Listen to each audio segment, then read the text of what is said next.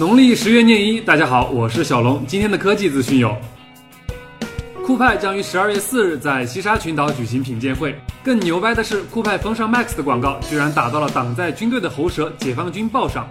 没想到啊，没想到酷派竟是这般毫无人性啊！今天云 OS 官微宣布，将在十二月十日在北京召开有点大不同发布会。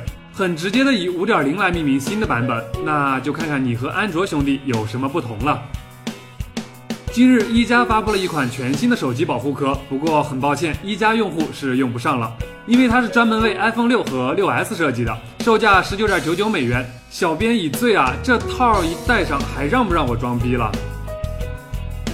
据日本共同社报道，App 生公司昨天宣布开发出一台小型再生纸制造机 Paper Lab，它能将用过的办公纸张分解成纤维状，在不用水的情况下使其重新合成新的纸张。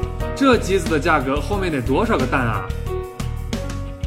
近日，三星制作了一个 Gear VR 的介绍页面，比较特别的是，该 APP 还具有凝视模式，可以通过凝视某个菜单选项来进行选择。小编突然觉得我的眼神变得越发的犀利了呢。极简又有种，每天一分钟。